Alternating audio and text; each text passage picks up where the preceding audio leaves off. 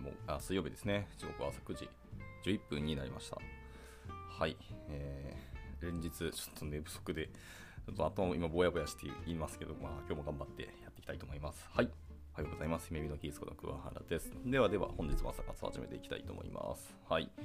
えー本日もですね、タイトルにあります、えー、The State of CSS2022 ですね、の、まあ、続きを読みつつですね、まあ、だらだらと、まあ、感想を述べるだけの回をやっていこうと思います。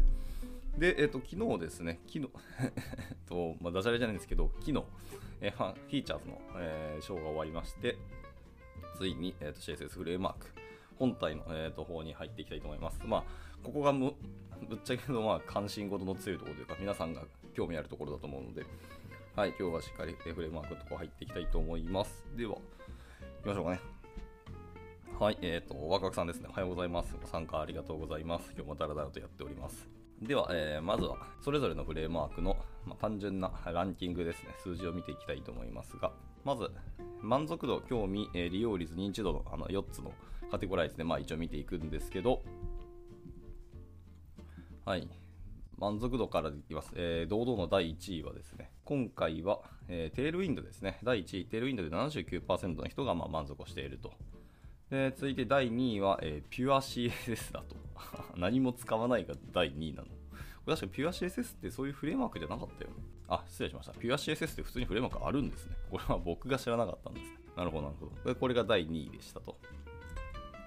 で、えっ、と、71%の人がま満足をしていると。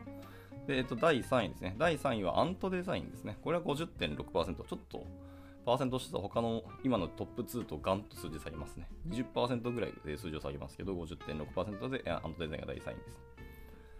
で、えっ、と、第4位は、ギリギリ同着ですけど、ほぼほぼ同着で、えー第4位は、えーブルマですね。BULMA。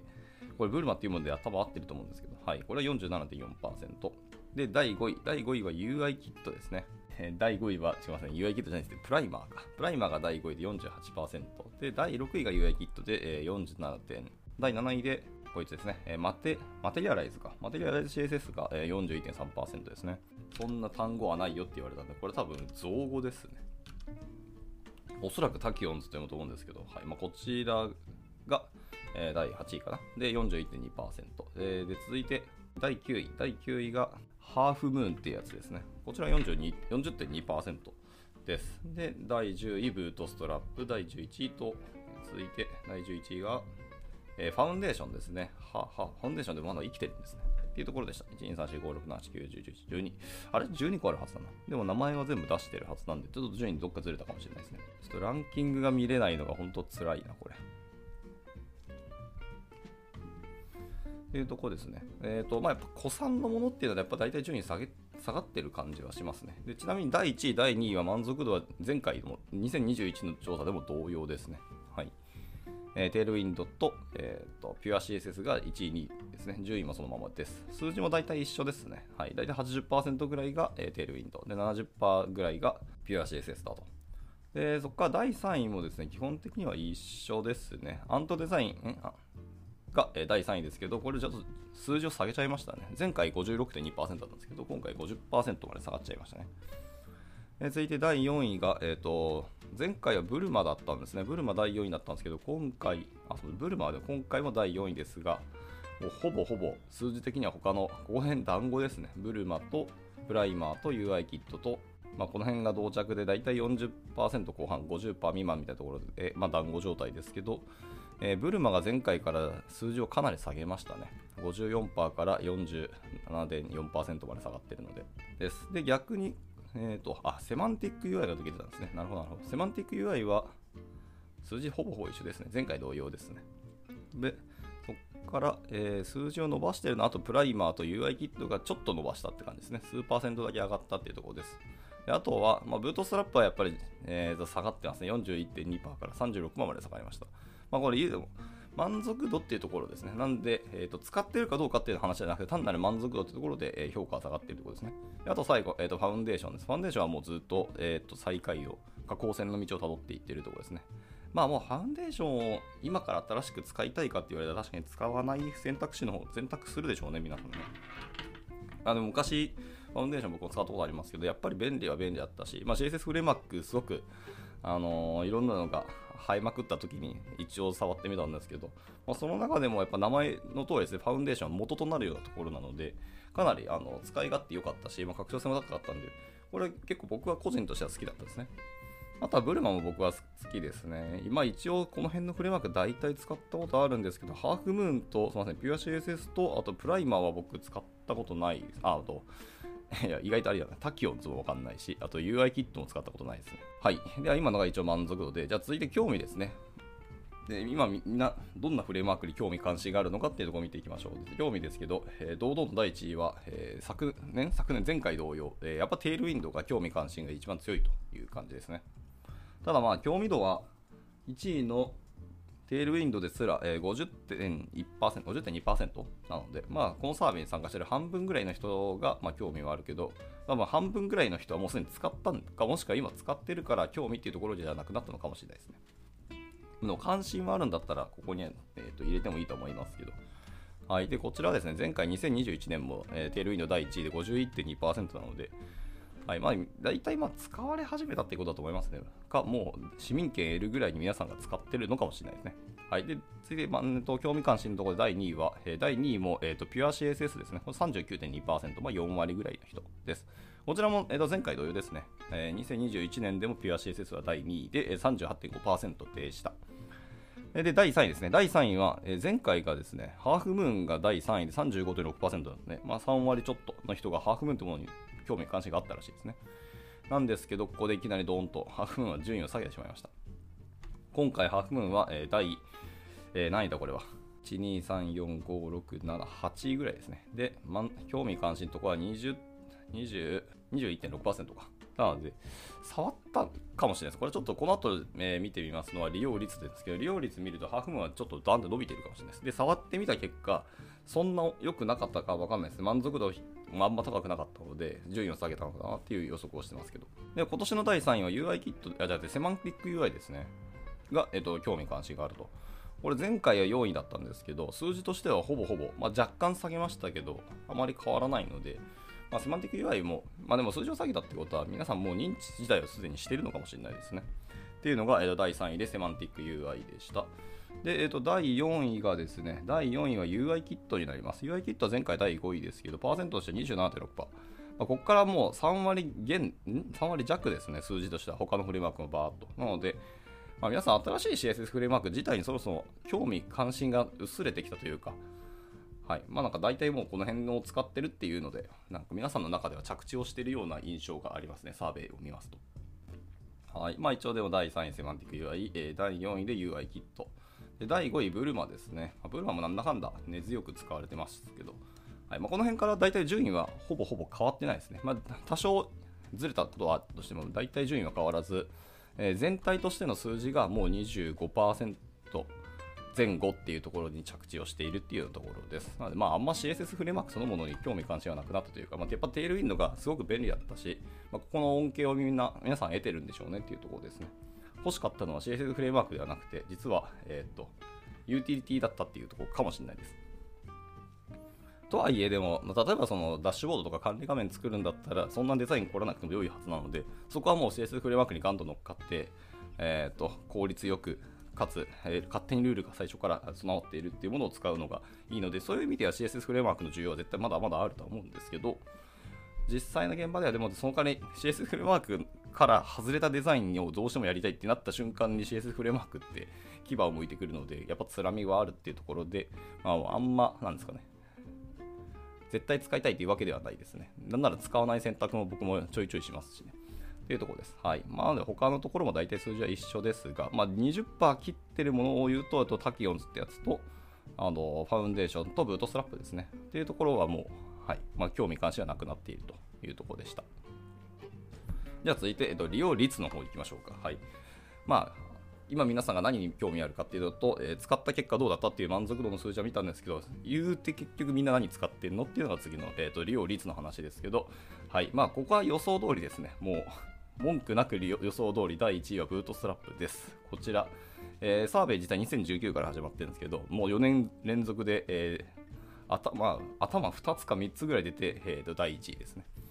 でもう、まあ、ブートストラップも使われてますけど、やっぱ若干順位は、えー、と右から下がりですね。はい、スタート86.9%だったんですけど、そこから、えー、微量に微量に下がって、今は80.6%。でも、まあ、このサーベイに参加した8割の人は1回は Bootstrap を使っていると、もしくは使ったことがあるという結果になります。まあ、これは、えー、最古参だからというのも正直あると思いますね。もう先駆けとしては Bootstrap からスタートしているような印象があるんで。ただまあ一応調査自体は2019から始まってて、えー、ここにラインナップに上がっているフレームワークのほぼ全ては2019からの、えー、結果ですね、これは。まあ、 Halfmoon とか、えっ、ー、と、 Tachyons とかですかね。ぐらいが途中からかな。いや、ほぼほぼ全部ですね、はい。で、まあ1位は80.6%でブーツトラップでした。で、第2位はガーンと数字を下げまして、えー、半分ぐらい下げますね。えー、46.1%まで下がりますが、えーと、テールウィンドです。テールウィンドは2019の、えー、登場からずっと右肩 上がりですね、これは。いや、すごい話です、これは。で、今は、えーと、46.1%。で、これは今年も多分伸びるんでしょうね。2023年でも数字に伸びると思いますが、でもいきなりブートストラップを食うところまではいかないと思いますね。まあ、単純にこの今のグラフの、えーと、傾きを見ますと、ここから伸びたとして、まあ、大体50%ちょっと超えるぐらい、55はいかないんじゃないかなっていう予想で、僕は2023は着地するんじゃないかなと思ったりしてます。やっぱこう、3、4年、えーと、見てて、その結果で今こうなっているっていうところでもう今から爆発的に伸びるってことは、まあまあまずないと思いますね。はい、で続いて第3位です。第3位もまた数字をドンと、ここから3位半分ぐらい下げまして、えーと、マテリアライズですね。はいまあ、やっぱりマテリアライデザイン的なところは皆さんやっぱ興味あるし、やっぱ Android 対応しなきゃいけないってなったら、まあ、マテリアデザイン準拠だと思うんで、そうなるよねって感じですね。はいはい。で、一応23%まで下がって、第3位マテリアライズでした。で続いて第4位が、えっと、ファウンデーションですね。まあ、これもやっぱり古参だからっていうのは大きいかもしれないです。ファウンデーションも2019から始まってますけど、えこのサーベイの2019の第2位が実はファウンデーションでした。で、まあ、第2位と言っても、それでも31.7%なんで、そこからずっと右肩下がって、今は、え22.1%までちょっと下がったというところです。ただでも言って使われているのは、えーと、ファウンデーションは22.1%使われているっていうところはなんだかんだすごいなと思いますね。まあ、一時代築いた中の一人だっていうところには変わりはないってところでした。で、まあ、第4位ですと。で第5位が、えーと、ブルマですね。ブルマも登場の時結構話題に上がった上がってたんですけど、でも2019年の調査から見た感じ、そんな話題には上がったけど、実はそんな使われてなかったっていうところですね。はいまあ、数字としても13.8%からスタートしていて、えー、17.8%なので、まあ、ちょ若干こう右肩上がりましたね、それでも。っていうとこですけど、まあ、このまま伸び率はそんな上がることはまあまあないでしょうと。です。まあ、今は一旦テールウィンドになるんでしょうね。で、テールウィンドなかったら何するかで、マテリアデザインとか、えっと、ヒューマンインターフェースガイドラインとか、まあ、アップルか、えっと、アップルじゃないです。iOS か Android の、えーと、どっちの対応しなきゃいけないとか、どっちの方に重きがあるかみたいなところで CSS、まずマテリアルデザインを入れるか入れないかっていう判断が次来ると思うんですよね。で、それ以外のもので、あとはなんかまあ開発効率だったり、拡張性だったりを、ほげほげっていうので、まあ、何かを選ぶんだろうなと思いますけど、まあ、この中でちょっと特殊って言えば多分セマンティック UI ぐらいですかね。なんとなく、ちょっと僕の感覚値で言ってますけど、こいつだけ毛色が違うフレームワークの印象がありますね。であとはまアントデザインみたいなあの JavaScript のフレームワーク準拠というか、そこに依存するものとかいうのもあったりするので、っていうので、例えば Beautify とかもそうですよね。完全にビュー専用のものっていう感じがするので、まあ、そういうものがどんだけこうガンと上がってくるかっていうのはちょっと疑問ではありますけど、この中で出てくるのはアントデザインぐらいじゃないですかね。で、まあ他、あとはもう大体数字としては、えっ、ー、と、15%前後ですね。はい、今の20%近くまでいってるのがブルマぐらいで、あとはもうえー、15%未満のものがゴローンと転がってる感じですので、まあ、皆さんそんなに使ってないよっていうところでした。はい。まあ、数字としても他のフレームワークの名前見ても、まあまあ、そんなところかなって感じですね。じゃあ、ラスト。えっ、ー、と、認知度ですね。はい。まあ、これも、まあ、大体さっきの利用率とほぼ同着な感じはしますね。はい。えー、認知度は堂々第1位はやっぱりブートストラップです。ブートストラップは、えー、実に99.6%。ということで、このサーベイに参加している人、ほぼ全員知っている。逆に知らない人の方が圧倒的に少ないという結果になりました。で、堂々の第1位で、これはですね、あのこのサーベイ2019からやっぱずっとブートストラップ第1位で、えーと、ちなみに2019の時ブーストラップ100%だったらしいです。皆さん全員知ってますよっていうことで、いやこれはやっぱすごいですね。本当に先駆けというか、この子この方が CSS フレームワークを広めたと言っても過言ではないということですね、ブートストラップ。まあでも今でもずっとあの開発は進んでますし、まあ、CSS の勉強をするんだったら、僕、毎回言ってますけど、ブートストラップのソースコード本体読んでみなと。言ってます。あの中の CSS の書き方ってすごいあの勉強になるので、もう本番教科書やなと思いますね。はい。では、えー、続いて第2位ですね。第2位は、えー、認知度っていうところで言うと第2位はテールウィンドです。テールウィンドも、えー、登場2019からサービス始まってますけど、その時まだ34.4%だったんですけど、え、今回第2位なんですけど、数字96%と上がりました。これはすごいですね。ブートストラップのこ、まあ、後継とは言えないですね、さすがに。機能というか、目的が全然違うので、使い勝手も全然違うんですけど、まあ、なんですか、ポジションというか、立ち位置的には次の、えーとブートストラップみたいな地位に君臨するんだろうなっていうのがやっぱこれを見ると分かりますね。で、どうですね、ブートストラップが第1位で、第2位はテールウィンド CSS でした。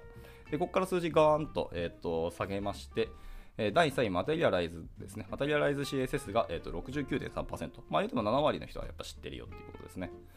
はい。でも、まあ、これも右肩下がっているので、えっ、と、ここからもちょっと下がっちゃうんでしょうね。来年もという気はしますが。まあ、ねあと、まあ、マテリアルデザインだったら普通に、何ですか。マテリアルデザインライトとかマテリアルデザインっていうその本体のフレームワークもあったりするんで、そっちを使ってもいいと思うんですけど、そこの中に、えっと、このラインナップに上がってこなかったってことは、まあ、やっぱそんなに市民権得なくなったのかな。なんか意図的に外されてる感がすごくあります。ね絶対上がってきておかしくないはずなんですけど、ね、マテリアルデザインって。はい、まあいいや。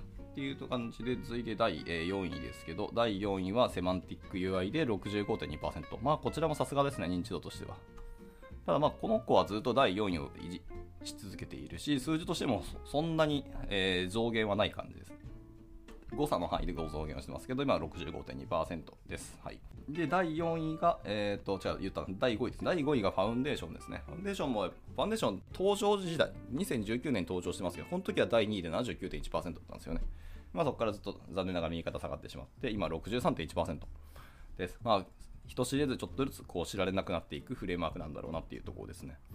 まあ、今でも若干確か、あの GitHub 見ましたけど、更新しているはずなので、今でも選択肢として僕は上げてもいい気はしますけどね。まあ、ブートスラップが辛いんだったらファウンデーションは一つありだと思います。まあ、ブートスラップをどれだけ超えられるかっていうのはちょっと個人のあの状況であったりとか、その作るプロダクトに合わせて判断してほしいですけど、まあ僕はでも好きだな、やっぱり。ブートスラップ使うぐらいだったらやっぱりファウンデーション使いたいなってなっちゃうかもしれないですね。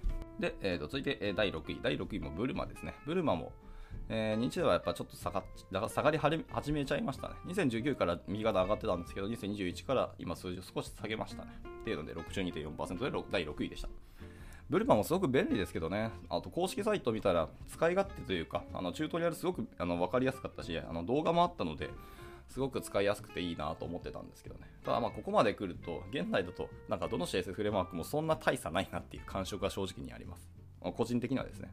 まあもちろん書き方とか API 的なのは違ったりはしますけど、でも拡張性って観点を考えるとやっぱりテールウィンドに一律の長はありますよね。やっぱりユーティリティっていうのは欲しい時に欲しいものだけを入れると。たまあ覚えるものが多かったり学習コスト高いって言いますけど、僕学習コストあんまあれですね、高いと思ってなくて、別に覚えなくてもいいと思っている。必要な時にただその都度調べてパッと開発できればいいんじゃないかなっていう感触は僕はちょっと思ったりしてます。まあもちろん覚えてるに越したことないし、覚えた方が早いんですけどね。はい。まあまあこれは個人の感覚ですし、まあ、そう毎回調べるのが面倒っていう人ももちろんいらっしゃると思います。まあなんだろうな。でも、プログラムコードって書いてたらなんかテクセのように覚えていくじゃないですか。あれと同じ感触テールインのをまあ使ったら勝手に覚えるだろうなっていうところですね。では続いて続いて、で、第7位がえっ、ー、と、第7位、6位までいった第7位ですね。第7位は Ant Design です。こちら54%の人が知ってると。はい、で意外と Ant Design もなんか僕の周りでは結構話題に出たりとか Ant Design めっちゃええやんっていう声は社内の Slack でもちょいちょい見てたのでどれだけ伸びてるのかなというのを今初めて知ったんですけど54%なのでそんなに実は、えーと、認知されてないんですね、ま、自己ベストでも56.8%が前回でそこからまたちょっと下がっちゃいましたのでまあ人知れずえー、知ってるって感じですかね。まあでも過半数いってるので、まあ使われてることもさっきの数字見ても、利用率を見てもそうですけど、まあそこそこのなんですか、一定の評価まであのたどり着いたっていうのはよくわかりますね、これ見れば。まあ僕はでも実はハンドデザイン使ったことなくて、まあ公式サイトバートン眺めたぐらいですね、書き方とか。見て、ふーんで終わってしまったので、まあちゃんとやっぱり使ってみたい、自分で手を動かしてみないとやっぱわからないものはいっぱいあると思うので、まあ触ってみた方が本当はいいんでしょうけど、多分僕は今後もアップデザインは触らない気がしますね。今どっちかとテールウィンドでのその設計だったりこうベストプラクティスなんだろうなっていうのをあの考える方がやっぱ関心は強いですかね。こんだけ皆さんが使ってるし、皆さんあの利用率高いっていうんであれば、なんそんだけの恩恵の理由があるでしょうってところもあるけど、まあ、勘どころとなんか落とし穴をやっぱ知っておきたいってなると、まあ、書かないとわからないっていうのもあるし設計を自分でやってみないといけないと思うので、今はやっぱり、触るとしたら僕もテールウィンドかなってやっぱなっちゃいますね。というところで、まあ、アントデザインは、あの、まあ、想像の域を超えないと僕は勝手に思ってます。CSS フレームワークの中で。ななんか違いがあるんだったら、あの見たかったですけど、まあ、僕の感覚では公式サイトをざっと読んだ感じ、そんな差はないなっていうところで、まだ触り気がちょっと起きなかったって感じですね。まあ余談でした。で続いて、えー、と第8位ですね。第8位も、えー、と第8位はピュア CSS ですね。あ、この子だけは確かに触ったことないんですけど、あれですね、えっと、満足度と興味のところが第2位だったので、これはさすがに僕ちょっと触ると思いますね。ピュア CSS というものでした。で、まあ、44.9%で第、えー、8位か。で、第9位、ほぼ同着で UI キットで44%です。はい。で、次が、えー、第、えー、やばい、俺なんか順位間違って気がするな。第10 11 位か。で、タキオンズが31.7%、第12位でプライマー23.5%で第3位、ラストですね。ハーフムーンが11.5%でございましたと。まあ、ハーフムーンは、えー、サーベイ自体2021か、前回からの登場ですので、まあど、れだけ伸びるんかなと思ったんですけど、前回から数字としてはほぼ変わらない、2%ぐらいしか変わってないので、そもそもまだまだハーフムーンは知られてないってところですね。逆になんかハーフムーンの公式ブログとかを読んでみてもいいかもですね、これ。どんな感じなんだろうって僕全然知らなかったので。ここまで数字が伸びないのは、そのやっぱブランディングとかマーケティングにまだまだそんなに、えっと、コストかけるほど労力がないのかもしれないなとも思いつつですね。でも一応興味の観点のところでいくと、えー、2021年前回のところで第、えー、4位まで来ているので、割とドーンとなんか話題に上1回は上ってるはずなんですよ。なのでそこからバンド順位を下げてるんで、これことはなんか理由がある気がするので、公式ブログ読みたくなったって感じですね。はい。では一応今ので、えー、CSS フレームワークの、えー、満足度、興味、利用率、認知度の数字を見ながらとダーッと述べましたと。まあ、あとは肯定的か否定的かですけども、やっぱテールウィンドウが唯一肯定的のえーと、数字が大きいですね。はい、それ以外は皆さん大体あの否定的の方が多いです。まあ、ピュア CSS だけほぼほぼ同値ですけど、それ以外皆さんブワーっと見ていく感じ、えー、否定的な、えー、数字の方がでかいって感じですね。はい。なんかもう、もう使わないの数字で一番大きいのはファウンデーション、あ、ブートストラップか。で、その次に、えっ、ー、と、ファウンデーションってとこですね。まあ、この辺はもうやっぱり歴史の古参の方々なので、まあ、このまま殿堂入りして炊いてっていう感じかもしれないですね。はい。で逆にまた使いたいっていうものの第1位はテールウィンドで第2位が、えーと、ブートスラップっていうのもまた面白いですね。また使いたいに第2位としてブートスラップ上がるのめちゃめちゃ面白いですね。まえー、もう使いたくない、使わないっていうのも1位なのに、使いたいで第2位っていうのはなかなか、うーん、本当に面白いですね、これは。どういうことだろう。まあまあそんな感じでした。で、やっぱブートスラップは本当に歴史の、なんかやっぱり有名人感がすごいですね。本当大御所と言いますか。まあでも今でもずっと更新し続けてますし、新しい機能出てるし、メジャーバージョンもちゃんとアップデートされてるので、いや、ブートストラップは本当すごいと思いますね。なので、まあ、今後ともブートストラップは付き合い続ける話はずっと出てくるとは思いますけど、はい、まあでも、大衆の意見とすると、もう使わないの人の方がまあ多いんだなっていうところですが、まあ利用率はさっき見た通りなんで、まあさすがってところですね。はい、じゃあ、あと、まあ、時間もなくなってきたんで、あと、その他のツールをざっと名前だけ挙げていきたいと思いますが、えその他のツールですね、え Open Props っていうのが68票入ってます。あと、 UnoCSS ってものと、え Material UI、えあと、 Chakra UI ですね。あ、チャクラ UI も確かに上がってきてよかったんじゃないかと思ったけど、チャクラ UI 上がらなかったですね。で、えっ、ー、と、あと Sass ですね。 Sass、Sass が、えー、上がりますと。で、あと Windi CSS ですね。あの、 Tailwind CSS の確かラッパーフレームワークだった気がしますね。はいまあ、Windy まで行くかどうかはちょっと僕も悩ましいです。そこまで行くんだったら他のフレームワークにやっぱ依存したくなっちゃうなっていう気はしますけど。あと、 Pico CSS ですね。ななんか、ピコ CSS は僕、名前だけ聞きましたけど、はい。いや、もう使ったことないんで、ふ ふしか言えないですね。で、あと、えー、CSS フレームワークと呼んでいいのか悩ましいけど、 styled-components とか、あと MUI とか、あとラン、えー、 Mantine ですね。 Mantine はなんか、うちの、えー、若きテックリードのメンバーですね、が、今、 Mantine すごく評価をしていて、まあ、 React の親和性も高いって言ってたので、はい。まあ、これはちょっと興味はありますね。で、続いてなんか Vue.js が上がってますけど、Vue.js は CSS フレームワークではないんですけど、でも17票書かれてるので、えー、スタイリング目的で Vue を使ってる人がいるってことだよな、これ。なかなか面白い発想だよな。はい。で、え、ー、と、続いて、えー、テールウィンド CSS がこっちにも名前上がってて、確かこのサーベイってポチポチ、なんだっけ、ラジオボタン的なのをチェックしていってはずなんですけど、そのチェックをしないで、その他のところにテールウィンドTailwind CSS を書いた人がいるってことよね、これ。で、その人が16人いるらしいです。なかなか、どういうことって感じですよ。はい。で、続いて、 Lit、えー、 Less、えー、 daisyUI。はい、もうなんか知らないけど、リ Lit って CSS フレームワークだっけ？まあ、リットエレメンツとかリット HTML とかじゃないリットって言ったの CSS フレームワークあるのかな？多分ですけど。はい。で、あとは、えっ、ー、と、 Vanilla JavaScript と。バニラ JavaScript はそれこそ CSS フレームワークじゃないと。もう、バニラって言ってるしね。はいはい。で、あとは、えー、スケルトンですね。とか、あと、キューブ CSS。なんかどっかで聞いたなっていう名前ですね。はい。あと、ラディックス、えー、ミリグラムとかありましたね。懐かしいな、ミリグラム。はいはいはい。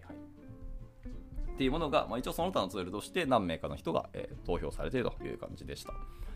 まあまあ、でもこの中でいくと、やっぱチャクラ UI とかマテリア UI とかですかね、ぐらいがの、もしかしたら来年以降また改めてランクするかもしれないですけど、あと、まあ、SAS、SCSS は上にいてもよかったと思うんですけど、まあ多分毛色の違う話なので、まあ、あくまでオルト CSS ですからね。CSS をどう書くかっていうところなので、まあ、フレームワークと言って言っていいかって言われたら多分違うねって言われても、それもそうだなって気がしますね。まあ、スタイルドコンポーネントなんか名前出たので、まあ、ここが出るんだったらやっぱりエモーションとか、あの CSS in JS 周りのフレームワークの話も出ますけど、その辺に関しては、えっ、ー、と、次の、えー、項目ですね。今回はフレフレームワーク見たんですけど、次の項目が CSS、EJS なので、それは、えっ、と、明日やら、見ていきたいと思いますね。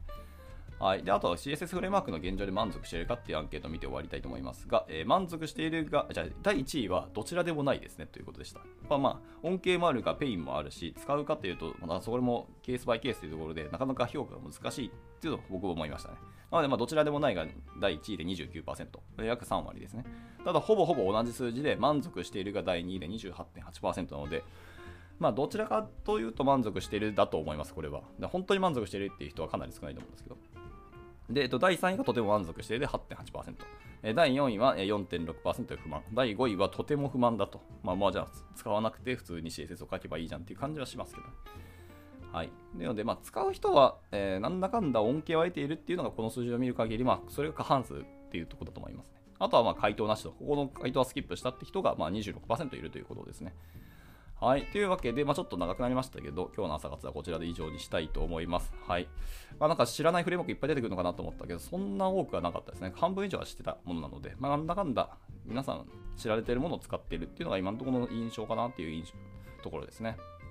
ただやっぱり、えー、まあ、テールウィンドのところだけ、他のやつとはあの毛色が違うフレームワークなので、まあ、僕の知らないフレームワークが同じ毛色かもしれないですけど、方向性としてはやっぱこう今のこの時代においてユーティリティのフレームワークがガンと伸びてくるっていうのはなかなか興味深いなって思うので、まあ、この辺の話はもう深掘っても面白いかもしれないです。